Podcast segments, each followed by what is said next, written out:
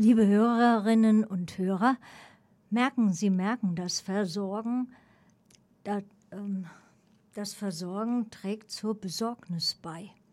Im nächsten Beitrag geht es um Landwirtschaft und Lebensmittelproduktion.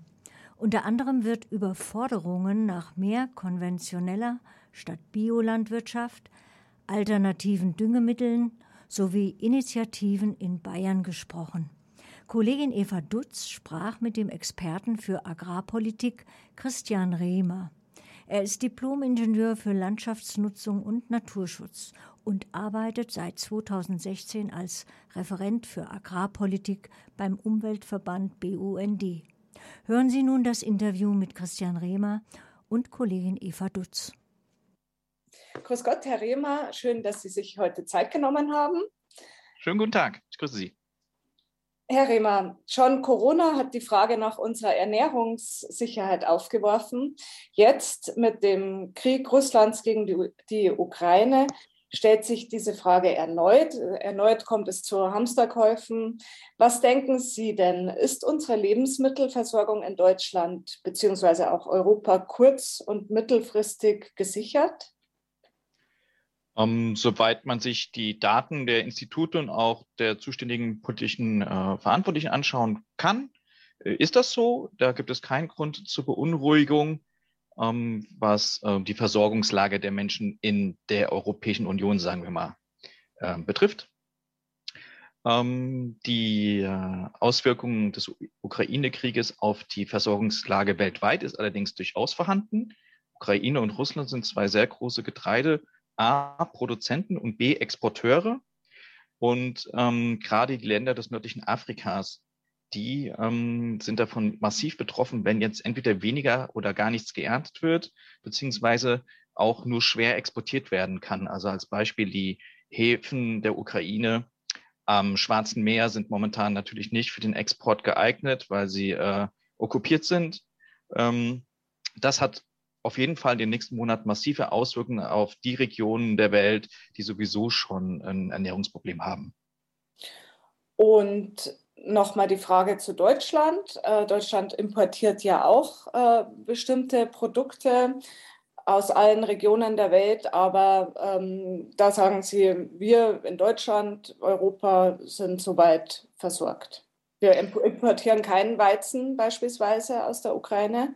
Ähm, doch, natürlich, aber das ist äh, wirklich marginal und ähm, insgesamt ist die Versorgungslage in Deutschland bei den meisten Produkten problemlos, beziehungsweise schon seit Jahren problematisch. Also wenn Sie sich zum Beispiel die Selbstversorgung mit Obst und Gemüse anschauen, die liegt bei 30 Prozent. Liegt natürlich auch in der Saisonalität in Mitteleuropa.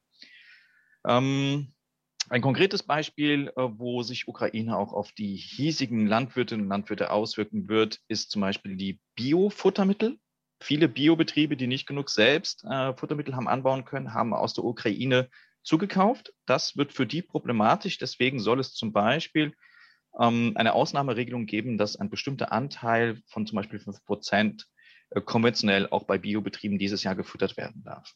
Aber insgesamt aus Sicht der Verbraucherinnen und Verbraucher gibt es keinen Grund zur Sorge und schon gar keinen Grund zu Hamsterkäufen. Äh, das ist ein sehr unsolidarisches Verhalten, was in keinster Weise irgendwie sachlich begründet ist. Mhm ist das, was Sie jetzt angesprochen haben, äh, diese ähm, Sonderverordnung, hängt das auch mit dieser Regelung zusammen, die jetzt in Kraft treten soll, die der Bundesrat, glaube ich, äh, letzte Woche erst verabschiedet hat, dass ökologische Vorrangflächen auch in diesem Jahr genutzt werden dürfen? Diese ökologischen Vorrangflächen sind ein Teil der EU-Agrarpolitik, der aktuellen EU-Agrarpolitik, muss man sagen, die noch bis Ende 2022 gilt.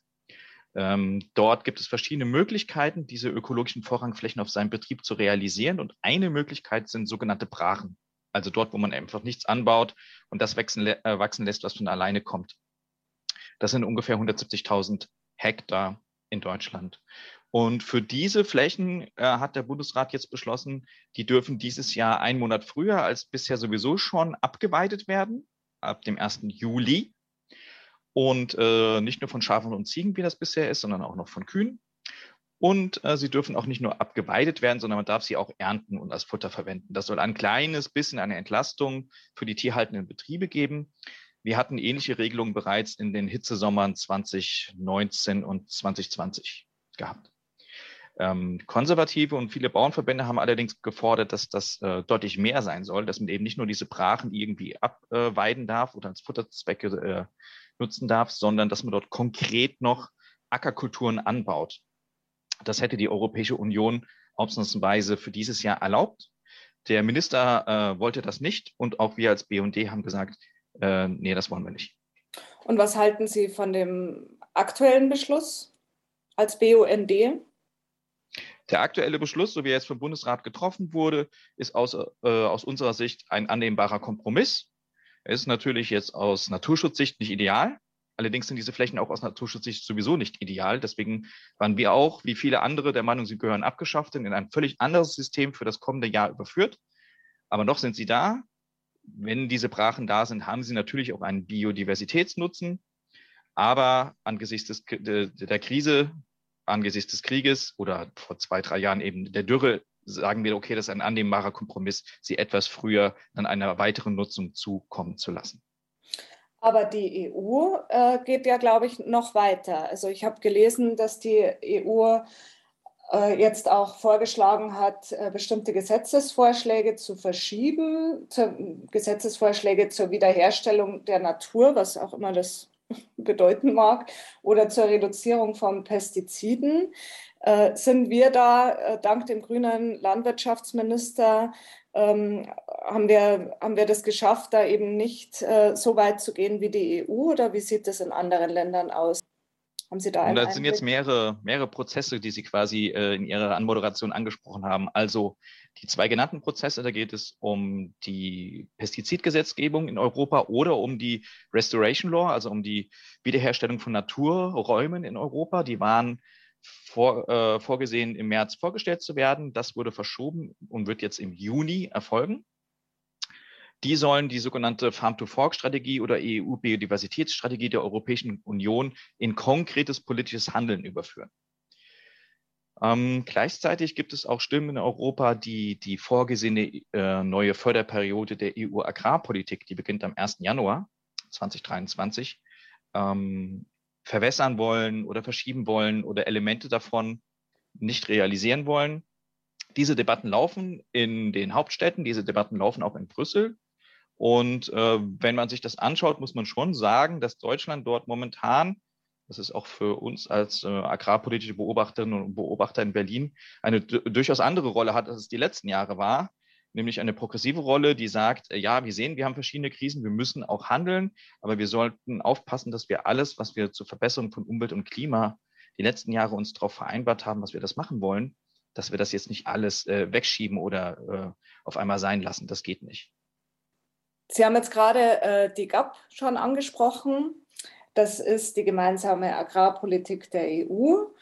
Äh, diesen ähm, Zeitraum ab dem diese neue GAP gelten soll, wird eben 2023 bis 2027 äh, sein. Auf der Webseite äh, der EU ist zu lesen, dass damit eine fairere, grünere und stärker leistungsorientierte Agrarpolitik eingeleitet wurde. Sie haben jetzt gesagt, es gibt jetzt im Zuge dieser äh, Ukraine-Krise schon wieder ähm, Versuche, einfach das zu verwässern. Aber wie beurteilen Sie die neue GAP insgesamt? Gibt es da bestimmte Maßnahmen, die wirklich in die Richtung gehen, wie es da auf der Webseite heißt? Ja, die neue GAP, ähm, die neue EU-Agrarpolitik. Ähm, innerhalb des BUNDs gibt es auch durchaus unterschiedliche Meinungen. Viele sind sehr enttäuscht. Äh, ich persönlich habe eher die Meinung, das Glas ist halb voll, weil ähm, in ein großer Teil der Prämien, die bisher einfach mit der Gießkanne über alle Höfe verteilt wurde, aber das waren so ungefähr in Deutschland 280 Euro pro Hektar, ungefähr 100 Euro davon werden jetzt nicht mehr so verteilt, sondern werden gezielt in, äh, in äh, Umwelt- und Klimaleistungen der Landwirtinnen und Landwirte gesteckt. Da kann man im Detail noch einiges kritisieren, da ist vieles nicht ausgegoren und perfekt. Aber aus meiner Sicht ist das der Schritt in die richtige Richtung und die der Anfang vom Ende von diesen pauschalen Flächenprämien, sodass wir etwas, was wir als BUND fordern, was die Wissenschaft fordert, was auch die Zukunftskommission Landwirtschaft fordert, es schaffen können, im Jahr 2028, also bei der übernächsten Förderperiode, diese pauschalen Flächenprämien komplett sein zu lassen und nur noch Prämien zu haben, die konkrete Leistungen der Bäuerinnen und Bauern honorieren. Deswegen aus meiner Sicht, das Glas ist halb voll. Das ist ein gutes Schlusswort. Sie sehen also durchaus positive Aspekte, sowohl was die, äh, die Politik der aktuellen Bundesregierung im äh, Bezug auf die Landwirtschaft angeht, als auch mit der neuen GAP. Dann danke ich Ihnen für diesen sehr schönen Einblick. Gerne, Frau Datz.